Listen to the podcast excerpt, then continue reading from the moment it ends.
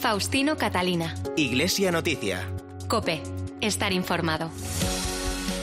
Saludos amigos, muy buenos días. Son las ocho y media de la mañana de este domingo, 14 de marzo de 2021 y cuarto de la cuaresma, y este es el momento de comenzar la cita semanal en la cadena Cope con la actualidad religiosa. Esto es Iglesia Noticia, media hora de información hasta las 9 de la mañana en que llegará la Santa Misa. Hoy hacemos este programa con Mila Sánchez en el control de sonido y Nacho de Gamón en la producción. Lo primero, nuestros titulares.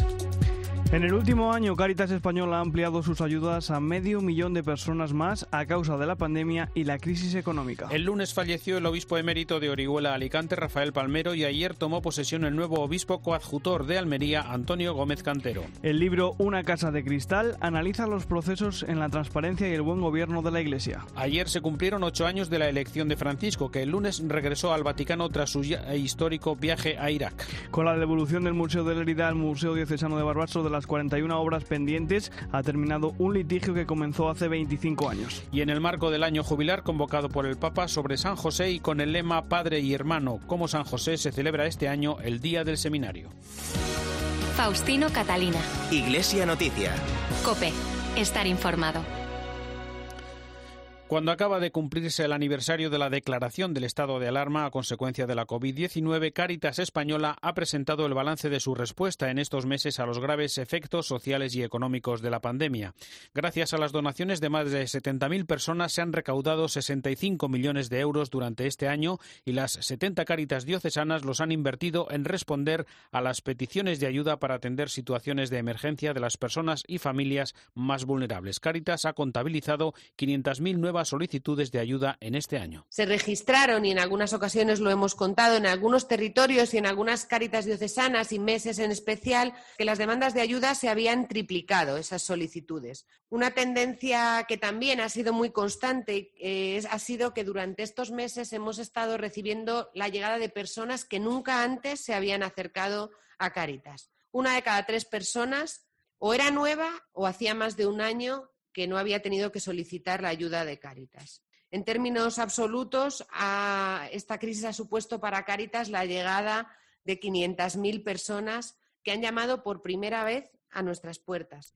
Es la secretaria general de Cáritas española, Natalia Peiro, que en la presentación de los datos explicó cuáles han sido las prioridades de respuesta a esas demandas de ayuda. Han sido tres aspectos fundamentales. Poder mantener el apoyo y la actividad con las familias que ya estábamos trabajando y cuya situación se había agravado durante esta crisis. Por otro lado, acompañar y acoger a esas familias que venían por primera vez debido a la situación sobrevenida ante esta realidad. Y, en tercer lugar, adaptar la situación del voluntariado y de las personas contratadas a la nueva situación. Nos hemos tenido que reinventar reinventarnos como organización y reinventar también los itinerarios de acompañamiento. El encargado de agradecer la generosidad de los donantes y el trabajo realizado por miles de voluntarios fue el presidente de Cáritas, Manuel Bretón. Al decir gracias, reconocemos el esfuerzo de todas y cada una de las personas que nos han ayudado y, sin embargo, aún, eh, aunque nos duela decirlo, esto no ha llegado a su fin. No podemos olvidar que las consecuencias económicas van a dejarse notar durante mucho tiempo, especialmente entre las personas más débiles y en situación más precaria. También entonces nos tendrán a su lado, mitigando su sufrimiento y ayudándoles a reclamar sus derechos. Ya hemos experimentado la fuerza transformadora de la compasión y la solidaridad. A ellas apelamos para recuperarnos de las heridas humanas, sociales y económicas de esta terrible pandemia y para afrontar el futuro con esperanza. El martes se presentó el libro Una casa de cristal, el camino de la transparencia y el buen gobierno de la Iglesia de la directora de la Oficina de Transparencia de la Conferencia Episcopal, Esther Martín, y el vicesecretario para Asuntos Económicos, Fernando Jiménez Barrio Canal. Lo que demuestra el libro es que hay un, hay un camino realizado durante todos estos años, que es verdad que en, ocasiones se nos ha podido acusar pues de, de, no ser lo suficientemente transparentes como lo que tendríamos que hacer y lo que, y lo que forma parte de la razón de ser de la Iglesia, pero como también se puede ver a lo largo libro. Y en la práctica ordinaria, yo creo que la Iglesia en estos últimos años ha realizado un, importante esfuerzo para, para acomodarse a, las exigencias de la sociedad y para demostrar su verdadero rostro También explicó Fernando Jiménez Barrio Canal cómo se realiza el control y la transparencia en la economía de las parroquias y las diócesis españolas. La transparencia y el buen gobierno van, muy unidas. El buen gobierno, en definitiva, es eh, tener buenas prácticas en la gestión. Eh, uno puede donar dinero eh, a la Iglesia y tiene que saberse dónde se registra, eh, para quién va y cuál va a ser el destinatario. Pero eh, cuando se maneja dinero eh, metálico, pues puede surgir toda la problemática que conocemos del blanqueo de capitales. La Iglesia elabora sus propios manuales para evitar que exista esa problemática del blanqueo de capitales. la Iglesia elabora unos buenos manuales de inversiones financieras. La Iglesia elabora eh, manuales para ver cómo se debe contratar a las personas, cómo se debe eh, licitar una obra para eh, que, salga lo, lo menos costosa posible y lo más transparente para que no haya intereses, como estamos viendo eh, en, otras, en otras realidades sociales. ¿no? Todas estas buenas prácticas son las que tienen que ver con este gobierno corporativo y que van muy unidas a la transparencia porque al final lo que ofrecen es confianza. El secretario general de la Conferencia Episcopal, Luis Argüello, se refirió a la necesidad de hablar de transparencia para hacer visible lo invisible. La Iglesia es una realidad encarnada y que, por tanto, precisa de bienes, de instrumentos, de recursos, y en la medida que les usa, tiene que dar cuenta, tiene que gobernar bien, tiene que ejercitar la transparencia y tiene que humildemente someterse también al control que las reglas del juego del mundo en el que vivimos, pero siempre con una ligera sonrisa. Tenemos un libro de texto para ponerle en práctica, para poder realizar el ejercicio de la transparencia en favor del bien común, sí, en favor de la evangelización. El obispo emérito de Orihuela Alicante, Rafael Palmero, falleció el pasado lunes y el miércoles tuvo lugar su funeral y entierro en la concatedral de San Nicolás.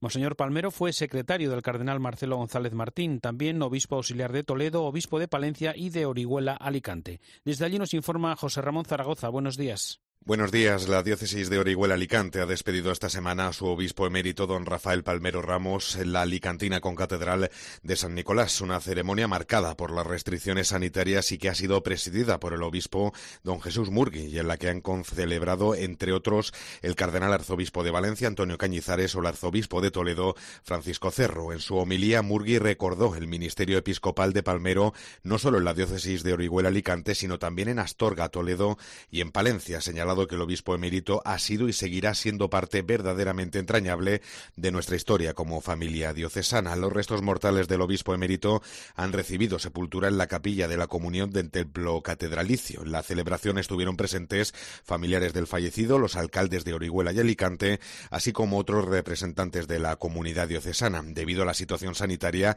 excusó su asistencia al obispo emérito Victorio Oliver, de 91 años de edad. La catedral de Orihuela acogía ayer mismo una misa presidida también por don Jesús Murgui, por el, eterno descanso del prelado. Seguimos en Alicante porque un mes después de cerrarse al culto el monasterio santuario de la Santa Faz abre hoy sus puertas con los horarios de culto tradicionales, una apertura que llega en vísperas de la fiesta litúrgica de la Santa Faz, el Milagro de la Lágrima, que se celebra el próximo miércoles. Por otra parte, ayer tomó posesión como obispo coadjutor de Almería el obispo de Teruel, en los últimos cuatro años, Antonio Gómez Cantero, Copa Almería, Verónica Ruiz. Buenos días. Buenos días. Ha sido un acto marcado por las normas sanitarias al que han acudido obispos, sacerdotes y una representación de autoridades y laicos. La toma de posesión se ha dividido en dos partes. En la sala de consejos del Palacio Episcopal se han leído las letras apostólicas ante el obispo diocesano Adolfo González Montes y el Consejo de Consultores y se ha levantado acta. Ambos prelados, don Adolfo y don Antonio Gómez Cantero, se dirigían después hacia la catedral para celebrar la misa. Tras pasar unos momentos ante el Santísimo, comenzaba la celebración en la que González Montes presentaba al coadjutor. Gómez Cantero explicaba en Cope Almería en qué va a consistir su labor hasta que el obispo residencial se jubile a finales de año. Todo lo que yo tengo que hacer es ayudarle a lo que él me pida y eso es lo que voy a hacer. Estar, para mí es una gracia porque estar unos meses antes de ser obispo y ya cuando lo seas titular conoces a toda la gente, pues me va a venir el obispo coadjutor de Almería echa de menos Teruel, pero asegura que ya se siente aquí como en casa. Pues demasiado bien. Me estoy encontrando acogido hasta en la calle. Voy por la calle, el otro día tuve que ir al dentista y salgo por la calle y las personas me saludaban y bueno, yo me encuentro muy a gusto. Monseñor Gómez Cantero comienza su camino para ser el próximo obispo de Almería. Y el obispo de Jaén, Amadeo Rodríguez, ha presentado su carta de renuncia por edad, ya que el viernes cumplió los 75 años. Hasta que sea aceptada, seguirá al frente de la diócesis jienense y como presidente de la Comisión de Evangelización, Catequesis y Catecuminado en la Conferencia Episcopal. Y estos días ha denunciado una vez más la marginación que sufre esta provincia. Cope Jaén, Antonio Agudo. Buenos días. Buenos días. El obispo de Jaén siempre ha manifestado públicamente su compromiso y preocupación por los problemas que sufre la provincia jienense en general y también la ciudad de Linares en particular. Ya hace algunas semanas se solidarizaba con los linarenses que viven en la ciudad con más paro de España. Don Amadeo tampoco quiso olvidar a todos los que este pasado domingo se manifestaban en la A4 para denunciar que Jaén está olvidada, en sus propias palabras, esquinada. Así que para ello tuvo palabras de ánimo y de aliento. Dijo el obispo que lo que está sucediendo en Jaén no es nuevo. Está creciendo una conciencia ciudadana fuerte a la que todo el mundo se adhiere, empezando por el obispo. Y es una conciencia creciente, añadió, debido a la sensación de que hay un cierto esquinamiento de Jaén, de que hay una Andalucía que se cuida y una Andalucía que se va esquinando cada vez más. Y terminó diciendo don Amadeo que la gente ha dicho basta y hay que hacer ruido, pero eso sí, siempre de manera pacífica. El miércoles, con la devolución del Museo de la Herida al Museo Diocesano de Barbastro de los últimos 41 objetos de arte pendientes, se puso fin a un litigio que comenzó hace más de dos décadas. Cope Barbastro, María Ñaños, buenos días. Buenos días. Esta semana ha sido histórica para la diócesis de Barbastro Monzón. El miércoles 10 de marzo se puso fin a un litigio histórico que se remonta a hace más de 25 años, cuando la Congregación de Obispos emitió el decreto de reforma de los límites diocesanos de Lérida y Barbastro, y nació así la diócesis de Barbastro Monzón. Era un 15 de junio de 1995. El decreto establecía que cuanto antes debían transferirse de la curia de procedencia a la curia destinataria los documentos y libros de actas de las mencionadas parroquias relacionadas con los clérigos, los fieles y los bienes temporales. Lérida se negó a entregar esos bienes temporales y así se inició el conflicto que durante más de dos décadas se mantuvo en los límites eclesiásticos. Ángel Noguero es el vicario de la diócesis y director del Museo Diocesano de Barbastro Monzón. Para nosotros simboliza sencillamente el concepto de que cada cosa tiene que volver a su sitio. Y por fin esto está donde tiene que estar, que es en Aragón. Y es que este miércoles y en esa cuarta entrega llegaban por fin las más valiosas de esas piezas. El frontal de San Vicente de Treserras, por ejemplo, o la arqueta y el frontal de Buira, de Bonanza, el sepulcro de Nachá, la tabla del Calvario de Tamarite Belitera o la de la Virgen de Chalamera. Una cuarta entrega de 41 obras de arte que llegaban al Museo Diocesano de Barbastro Monzón y que se sumaban a las 70 que en anteriores entregas habían ido llegando progresivamente a las instalaciones. Un creciente número de colegios concertados, muchos de ellos católicos, han pedido a la Generalitat de Cataluña convertirse en públicos ante la asfixia económica que sufren por la insuficiente financiación y la bajada de las matrículas. Esto supondrá renunciar a sus señas de identidad. Cope Barcelona, Sergi Tor. La infrafinanciación de la Generalitat y el descenso de la natalidad abocan a la crisis a diversas escuelas concertadas. El Gobierno de Cataluña, mediante un decreto propio y único en España, asume la gestión de los colegios que solicitan este recurso y cambia su titularidad. Para el próximo curso se han confirmado tres centros y para el siguiente cuatro, para un total de siete que se podría incrementar. Cuatro de estos centros están ubicados en Barcelona, dos en Navas y está en negociaciones la Escuela de San Hilari de Sacam. Los centros, la mayoría católicos, se pierden su identidad y se convierten en laicos. El presidente de la Confederación de Centros Autónomos de Enseñanza en Cataluña, Carlos Camí, denuncia en la cadena COPE motivos políticos de la Generalitat para perjudicar a los centros concertados y que es un ataque a la libertad de elección para las familias. Vamos a perder diversidad, vamos a perder pluralidad, vamos a perder oferta educativa, ¿no? Cuando yo creo que habrían otras soluciones para poder mantener, yo diría, estos centros. Ya lo he dicho antes, por un lado el mejorar la financiación y luego la segunda en la reducción de ratios. Y es que en la actualidad la Generalitat financia el 65% del coste de la plaza, dedicado mayormente al pago del personal docente, y el 35% restante lo asumen las familias.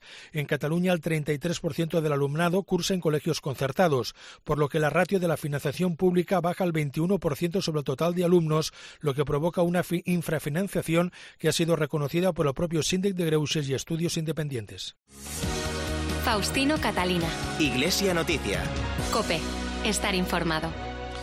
Comenzamos ahora el repaso a la actualidad internacional en el Vaticano. Ayer sábado se cumplieron ocho años de la elección de Francisco tras la histórica renuncia de Benedicto XVI y esta mañana el Papa celebra una misa conmemorativa del quinto centenario de la llegada del cristianismo a Filipinas. El lunes, eh, después de tres días agotadores, regresó de Irak con un positivo balance de uno de sus viajes más difíciles y comprometidos con su mensaje de paz y de reconciliación. Vamos a recordar lo más destacado con la corresponsal de la cadena COPE, Eva Fernández. Buenos días.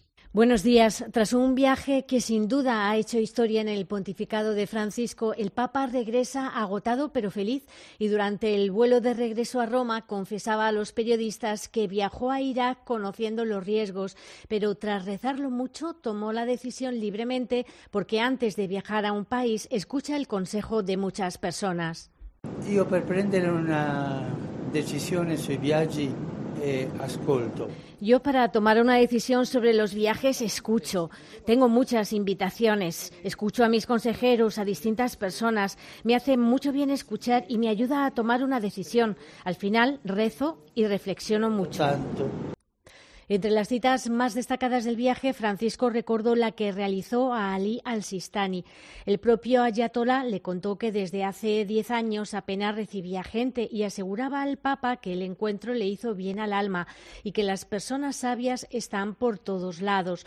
Una reunión en la que se dio un paso más en el diálogo interreligioso y Francisco es consciente de que sus decisiones no son siempre bien comprendidas por todos. Tante volte si debe rischiare.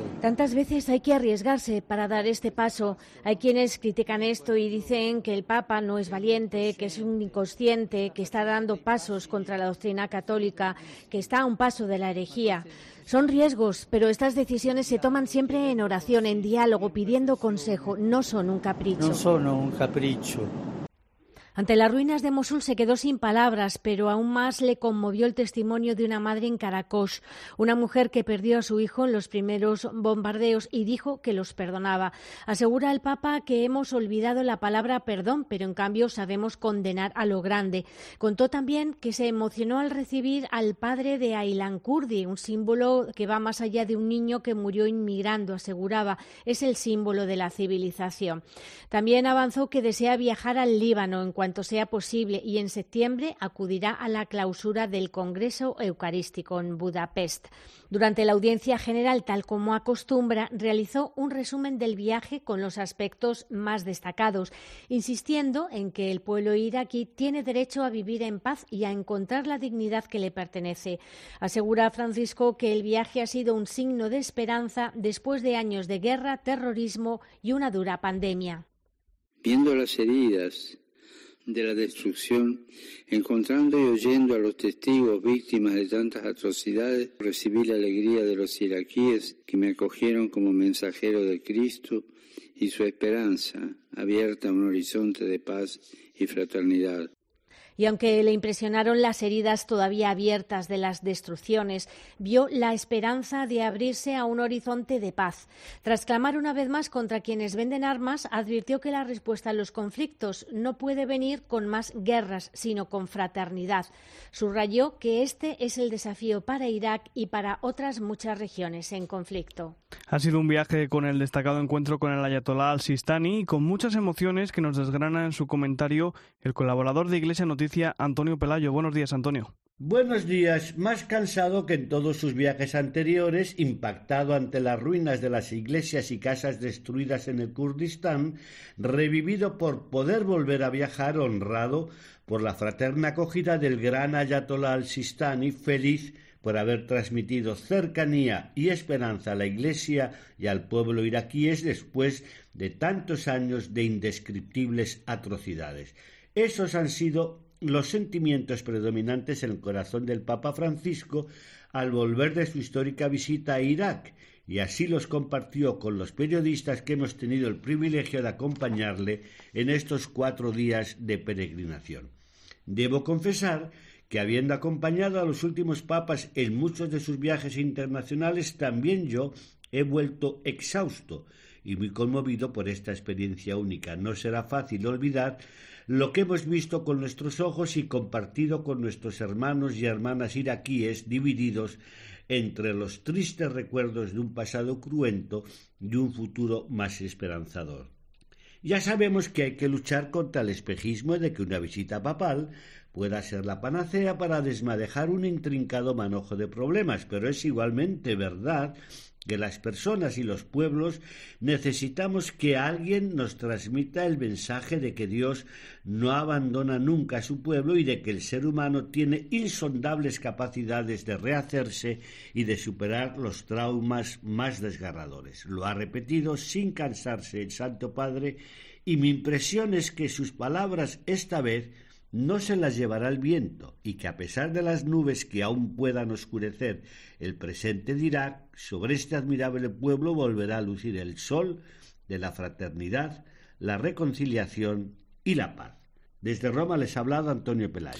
Gracias, Antonio. Recordamos ahora con Eva Fernández los nombramientos para distintos cargos en el Vaticano de tres españoles, el cardenal Osoro, Nuria Calduch y Javier Arasa. Sí, el Papa ha querido contar con la ayuda de tres españoles para que colaboren con él en puestos de relevancia en el Vaticano. A partir de ahora, el cardenal Carlos Osoro será miembro de la Pontificia Comisión para América Latina. No olvidemos que el arzobispo de Madrid ayuda también al Papa en la Secretaría General del Sínodo de los Obispos, en la Congregación para la Educación Católica y en la de las Iglesias Orientales. La función de este organismo es aconsejar y ayudar a las iglesias particulares en América Latina y paralelamente favorecer las relaciones entre las instituciones eclesiásticas que trabajan allí con los dicasterios de la curia romana.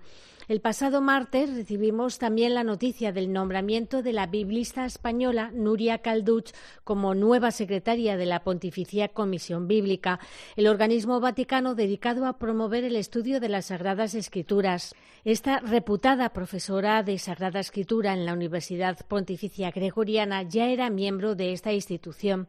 Y por último, el Dicasterio para la Comunicación tiene un nuevo consultor. Se trata de Daniel Arasa, decano de la Facultad de Comunicaciones Sociales Institucionales de la Pontificia Universidad de la Santa Cruz de Roma.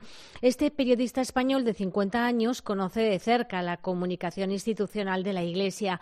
Ha formado parte del equipo de comunicación de varias jornadas mundiales de la juventud. Gracias, Eva. Representantes de las iglesias católica, ortodoxa y protestante de Francia se han manifestado sobre los peligros que presenta la ley de culto del presidente Macron, que deberá ser revisada y enmendada en el Senado el próximo mes de abril. Temen convertirse en víctimas colaterales. Corresponsal en París, Asunción Serena. Los responsables del culto católico, protestante y ortodoxo en Francia publican esta semana una tribuna en la que alertan al gobierno y diputados sobre los peligros del proyecto de ley que preparan sobre separatismos, una ley que, según indican, atenta contra los derechos fundamentales de la libertad de culto, de asociación e incluso de opinión. Firman el texto Eric de Moulin-Beaufort, presidente de la Conferencia Episcopal Francesa, François Claveroli, presidente de la Federación Protestante de Francia, y el patriarca ortodoxo Emmanuel Adamakis y afirman que el Estado da la espalda a la separación entre la Iglesia y el Estado y se inmiscuye en la calificación de lo que es cultural y su funcionamiento.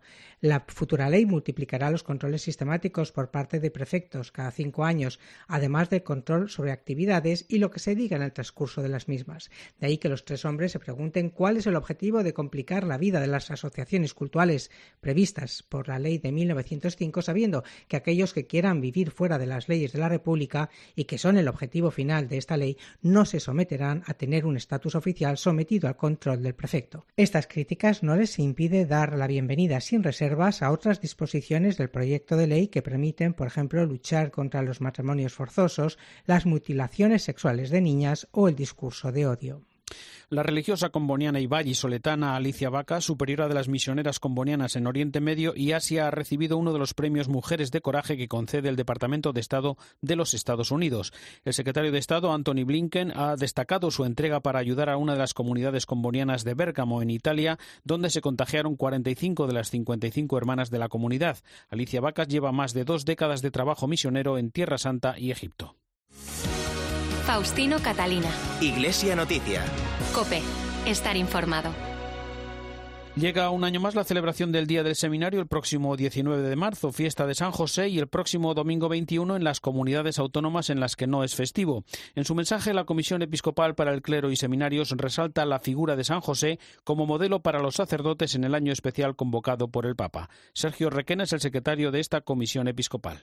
Estamos de enhorabuena por esta coincidencia en este año dedicado a San José, San José que es el, el, patrón nuestros seminaristas y en el que nos tenemos que fijar en tantas cosas los que pues también debemos de cuidar a las personas o estamos llamados a cuidar a las personas a través del sacerdocio. El lema elegido precisamente para la campaña de este año, Padre y Hermano como San José, quiere reflejar cómo los sacerdotes están llamados a, a forjarse en la misma escuela de Jesús, en la escuela de Nazaret, ¿no? donde Jesús estuvo bajo el cuidado de San José y de la mano providente de Dios. Y por tanto, pues aquellos que hoy se preparan para ser los sacerdotes del mañana son enviados como él pues a cuidar la vida de cada persona con un corazón de padre.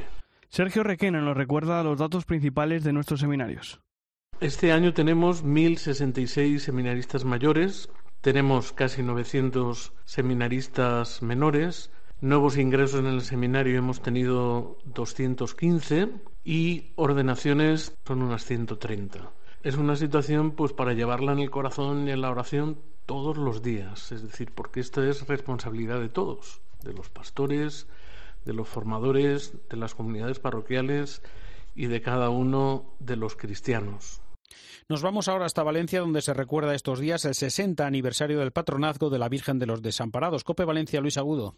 A pesar de que la pandemia ha obligado a suspender las fallas y la multitudinaria ofrenda de flores a la Virgen de los Desamparados, la patrona de Valencia no se va a quedar sin sentir de cerca el cariño del pueblo valenciano. Va a ser ella la que salga al encuentro. Lo va a hacer en el Maremóvil, en su vehículo especial acristalado. Durante tres días va a recorrer las calles de Valencia sin pararse para no crear aglomeraciones y siempre cumpliendo las medidas de seguridad. Va a recorrer los hospitales, el cementerio, desde el vehículo acristalado como un gesto de cercanía hacia los falleros. Y al margen de ello, también desde la Basílica de la Virgen se pide a todas las comisiones falleras que lleven los ramos de flores a sus respectivas parroquias de forma ordenada, en lugar de hacerlo a la Basílica. Álvaro Almenar es el vicerrector. Es verdad que muchos devotos pues de manera espontánea quisieran venir aquí a la basílica, pero la basílica no tiene la capacidad logística para poder acoger todos los ramos que tantas comisiones falleras traen a la Virgen los días de la ofrenda. Todo ello dará comienzo a partir del próximo lunes en lo que sería la semana grande de unas fiestas falleras que han sido suspendidas este año. Les contamos ahora la historia de Teresita Castillo, una niña de 10 años que falleció el pasado domingo. Tenía un tumor en la cabeza y su máxima ilusión era ser misionera de la iglesia. Toñi López. Solo tenía 10 años, pero una fe inquebrantable y una sonrisa que no consiguieron apagar ni el cáncer que padecía desde hacía tres años ni las múltiples operaciones. El pasado 11 de febrero, Jornada Mundial del Enfermo y Día de la Virgen de Lourdes, el vicario episcopal Ángel Camino conoció a Teresita en la UCI del Hospital de la Paz. La cara brillaba por sí misma como el sol. Era algo impactante. Y de repente la niña, sin conocernos, ya sé que vienes. Vienes a traerme a Jesús. Y también me vas a dar la unción. Voy a tener el Espíritu Santo. Esto dicho por una niña de 10 años. Hace un silencio y me dice, yo quiero ser misionera. Me impactó tanto a mí personalmente y le digo, Teresita, por la autoridad que tengo, yo en este instante te constituyo misionera. Y él mismo bajó a la papelería, compró el pergamino más bonito y redactó el documento que esa misma tarde entregó a la pequeña junto a la cruz misionera, haciendo realidad su deseo. La pequeña se lo contaba así a su tía. Ser misionera es para llevar a la gente al cielo. Y estos días que está malita, eh, lo está ofreciendo para gente. La pequeña no pudo superar la enfermedad y el pasado domingo día 7 fallecía en brazos de Teresa, su madre. El último día sí que ya le hablé del cielo, le dije, mira, están los abuelitos que te van a cuidar, te van a querer muchísimo mis abuelitos, para que se ilusionara ya y, y, se le paró el corazón en mis brazos. Teresita, que estudiaba en el colegio Hijas de Santa María del Corazón de Jesús en Galapagar, se fue el día de su santa favorita, Santa Perpetua. En el tanatorio sus padres recibieron la llamada de consuelo del cardenal Carlos Osoro. Su historia ha llegado también al Papa Francisco. Llegamos así a la final de esta edición del informativo Iglesia Noticia, programa 1715 en este domingo 14 de marzo de 2021. Llega ya la última hora de la actualidad en España y el mundo, después la Santa Misa. Hasta el próximo domingo, feliz semana, un saludo de Faustino Catalina.